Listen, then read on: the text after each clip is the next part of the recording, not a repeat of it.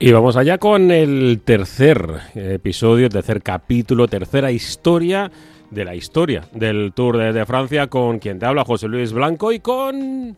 Beñat Gutiérrez. Claro, lo tengo por ahí. Que mm, nos hemos quedado en el periodo, pues uno de los eh, mm. peores de la historia de... Iba a decir de la humanidad, pero claro, desde el, desde el prisma seguramente etnoeuropeísta. Claro, eh, que es en el fondo cómo se construyen las historias, ¿no? Eh, hablamos de la historia, pero la historia es la que vamos construyendo en, el día a día y que responde también, bueno, pues a unos intereses, en el sentido más amplio de, la palabra, y también a unas afecciones, lo que más cercano nos ha resultado. Mm, y hablamos pues de eso, de la Segunda Guerra Mundial, en la que se tiene que frenar el Tour de Francia. Em, las razones más que evidentes de esa desaparición. Pero claro, el padre del tour, por así decirlo, eh, el periódico, muere eh, justo en el final de la Segunda Guerra Mundial. Claro, ahí es verdad que hay una muerte, bueno, eh, nominal para dar lugar a un nuevo periódico, ¿no? Y ahí es aquí donde aparecen los eh, protagonistas, yo diría, de esta época, que no son precisamente ciclistas, sino que es gente que ha estado en la sombra. Algunos eh, forman parte pues, de prácticamente toda historia eh, canónica o no tan canónica del Tour de Francia, pero luego hay otros nombres que permanecen un poco más en un, bueno, en un segundo plano, seguramente porque son todavía quienes hoy controlan el, Tour de Francia. Entonces yo creo que hoy tenemos que hablar, por un lado, de Jacques Godet y por otro, de Emilian Amaugui. Em, podemos empezar con, con Emiliana Mori, ¿no? ¿Por qué? Porque es un héroe de la resistencia, así es como queda, al menos era considerado en ese momento. Él, eh, bueno, pues había llegado a París, eh, como tanto gusta, ¿no? Sobre todo cuando se hace el perfil de los empresarios hechos a sí mismos, eh, sin tener mucho sin tener nada, básicamente, con una mano delante y otra detrás, trabajó en un restaurante, le cae en gracia una persona que eh, le lleva pues, a hacer eh, recados incluso a un, periódico y él se establece como pues, alguien que se dedica a captar y, hacer publicidad en los, en los periódicos. Y eso le lleva a crecer y a tener una imprenta incluso. Em, ¿Qué sucede con Amaury durante la ocupación de Francia? Que este es el elemento que lo marca todo. Bueno, pues que es verdad, y esto le traería problemas después, que él había conseguido contratos para publicar información y eh, bueno pues eh, cuestiones del gobierno de, Vichy del, gobierno en este caso eh, títere vamos a decir nazi en, Francia. Y lo que sucede es que a pesar de eso él sí que es alguien que aprovecha esa imprenta para publicar material de la resistencia se arriesga en ese sentido y eso le convierte en un conocido como héroe de la resistencia y alguien cercano a, Charles de Gaulle. Y esto va a ser muy importante para el futuro del Tour de Francia. ¿eh? Claro. ¿Por qué? Pues porque eh, termina la Segunda eh, Guerra Mundial y en Francia tienen claro que todo aquel que ha estado publicando periódicos bajo el régimen de los nazis no va a poder seguir teniendo un periódico y se decide entregar los principales periódicos a un grupo de gente que había estado en los medios y que eran considerados afines a la resistencia. Y es ahí cuando eh, Amaury se hace con eh, Le Petit Parisien, que pasa a llamarse Le Parisien Libéré, que era, eh, pues en este caso, propiedad de, una, de una viuda que estaba en los Estados Unidos y que lleva bastante tiempo que se decía finalmente qué se va a hacer con él, ¿no?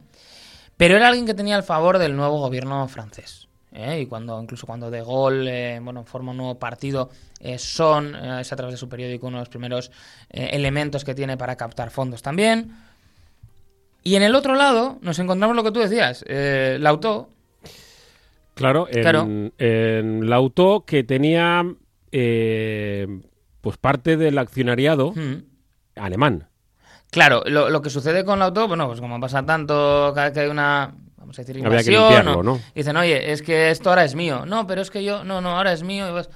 Y eh, Jacques Godet, figura clave del Tour de Francia que seguirá apareciendo en esta historia, eh, hijo de Víctor Godet, uno de los fundadores del Tour, pues eh, él sigue publicando el, periódico durante esa eh, Francia de, de Petén. pero durante la Segunda Guerra Mundial recordamos que pagaban, entre sí, bueno, mm. pagaban dinero los, los nazis para poner publicidad Claro. dentro del auto. Eh, claro, mm, hablaba eh, de terroristas a los miembros de la resistencia. Claro. Y eso siempre ha quedado en el imaginario. Claro. Entonces, eso no podía continuar, ese periódico no podía continuar como tal.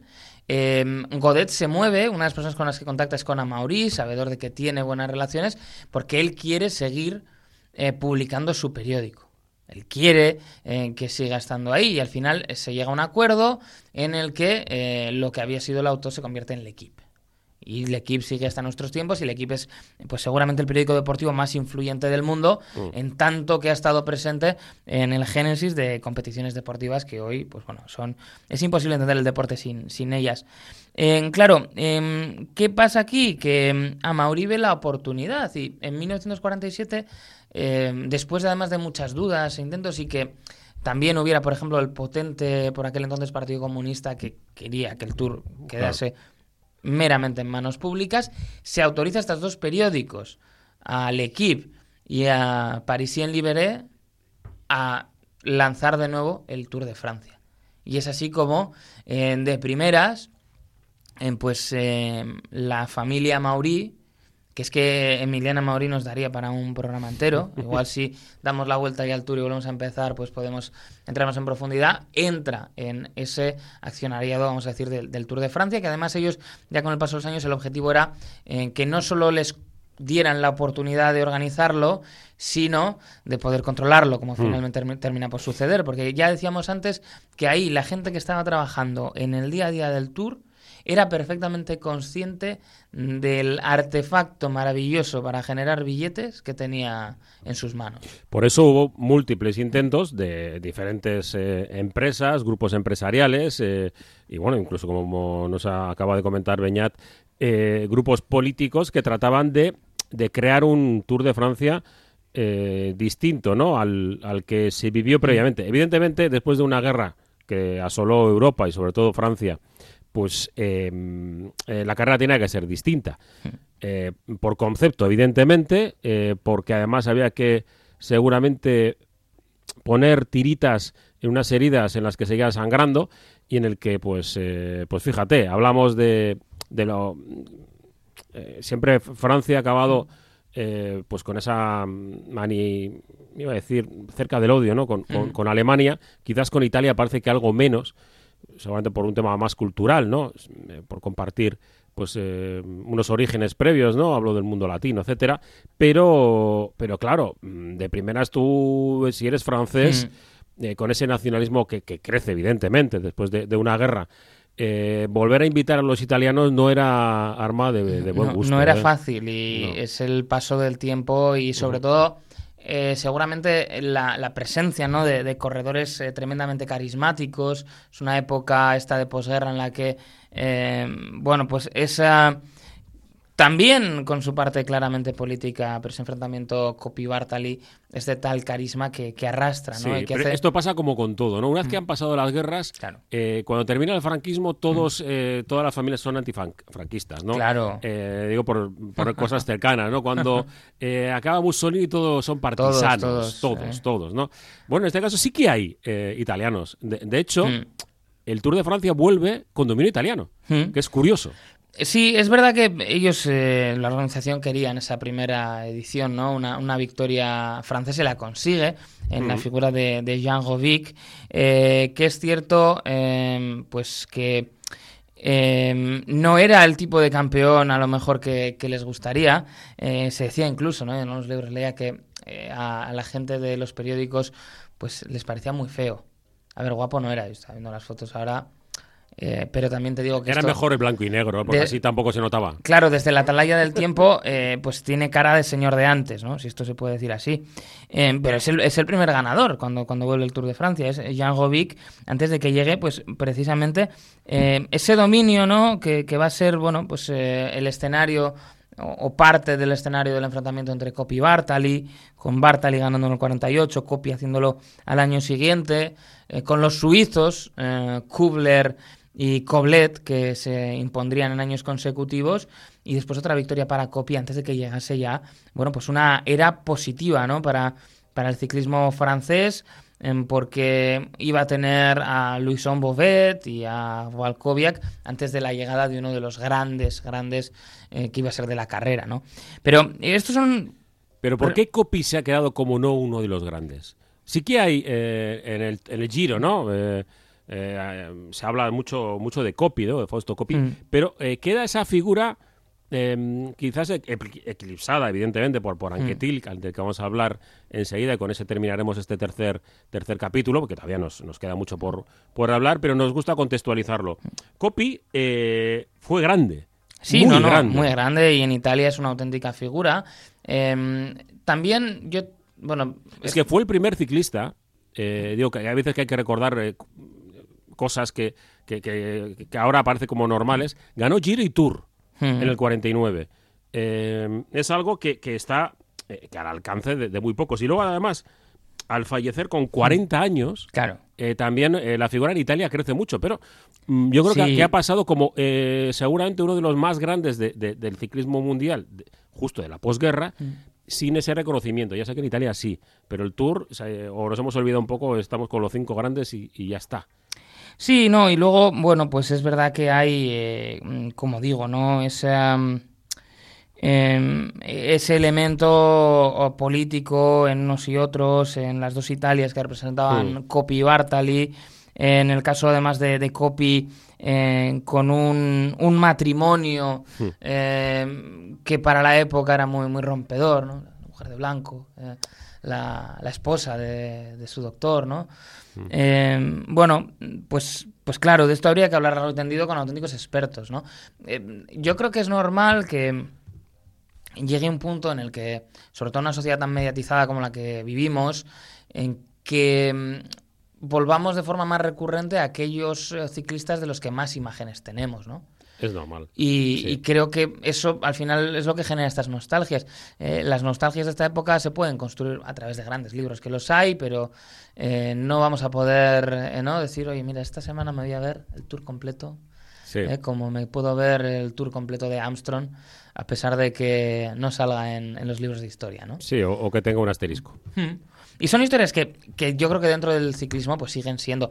Pero, y por otro lado también yo diría en que, como puede pasar en otros deportes también, eh, son figuras que quizás están un poco separadas porque el deporte ha evolucionado tanto que no puedes realmente establecer eh, comparaciones con los ciclistas de la actualidad. Mm. Eh, ha cambiado mucho el, el deporte. Es un poco. eh, no sé si puedes. claro, eh, si ya cuesta comparar, por ejemplo, con la década de los 80, pues imagínate si te vas más atrás, ¿no? Son deportes que aquí ya estábamos viendo ese, ese impulso y ese camino hacia ser algo más similar a lo que vivimos en la actualidad, eh, ya más deporte que aventura, como podía haber sido en esas primeras ediciones, pero todavía había muchas diferencias que, hacían que, que ahora sea difícil establecer paralelismos y que por tanto volvamos una y otra vez seguramente a fechas más cercanas. Me ha gustado mucho, un- hablando para documentar un poco la, la época, un, un titular que, que a los cinéfilos nos, seguramente nos guste. Tour de Francia de 1947, La Gran Evasión. Claro. Y habla de, de esa fuga de 253 kilómetros en, en solitario de Albert eh, Bourlon. Mm, claro, estas historias que mm, se nos han quedado ahí atrás cuando hablamos de 253 kilómetros de escapada, es una barbaridad. Y las etapas de la época eran una barbaridad. Recordamos que todavía no está todo asfaltado, ni bien asfaltado. Claro. Sí, no, no, era. Y eran épocas difíciles, eran épocas en las que, pues como decíamos, en el caso de, de Coppi o Bartali, eh, carreras mediatizadas por la cuestión política. Un, un Bartali, por ejemplo, al que Mussolini convierte en un icono. Sí, sí, sí, sí. sí. Y, y no siempre, y, y en parte su pesar, ¿no? Como los ha conocido años después, bueno, mm, pues la labor que había hecho tratando de salvar a, judíos del holocausto, aprovechando la excusa de los entrenamientos para llevar eh, material pues que, servía, digamos, como salvoconducto, ¿no? Em, para poder eh, abandonar lo que era una muerte segura. Eh, en su momento también, eh, pues en el caso de, de Copy, em, por esa moralidad de la sociedad, ¿no? Que juzgó lo que era su vida privada. Mm. Eh, eran eh, es verdad que ahora pues podemos estar hiperconectados pero es verdad también que ahora eh, somos algo más laxos en este tipo de cuestiones Llegaron en el 47 50, no lo voy a decir mal, 53 ciclistas a meta. Y, y, por cierto, había un polaco. Eh, porque estas cosas a mí me gustan. Siempre ver- la mayoría de las banderas son eh, francesas, italianas, Claro. bueno, belgas, eh, eh, suizos, pero bel- belgas, italianos y holandés, holandeses prácticamente todos suizos y no hay no hay más. algún italiano y, y- y poco más, ¿no? 53. Eh, tenemos eh, Gran Premio de la Montaña.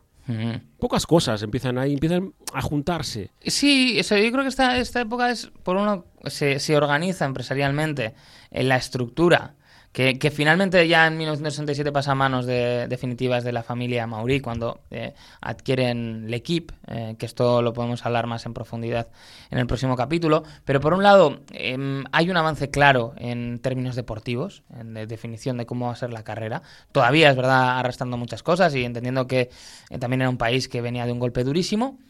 Eh, hay una definición en términos empresariales y empiezan a surgir ya las primeras figuras que ya nos diríamos que de ser una rareza de los periódicos tipo aventurero empiezan a parecerse más a fenómenos pop que estallarían los fenómenos pop en la década sobre todo de los 60, ¿no? Y llega el chauvinismo francés. Claro. Y claro, que necesitan? Un gran héroe. Claro. Tres tours consecutivos Le- para Bobet. Les falta poco a los Claro. franceses para lo y del de tres consecutivos, con lo cual ya Sí, sí. del 53 al 56. Vamos avanzando, ¿eh? Es que si no, eh, nos vamos a quedar en, en épocas clavados y precisamente el ciclismo tiene que avanzar. Bobet, antes de Anquetil, del que quiero que me hables un poco, pero para el francés, el tener tres de forma con- eh, consecutiva, eh, hablaban de, bueno, pues del primer, eh, iba a decir el primer Beatle, algo parecido, ¿no? El, el primer eh, ciclista Strand muy, muy conocido, que, bueno, pues eh, lo tenía pues prácticamente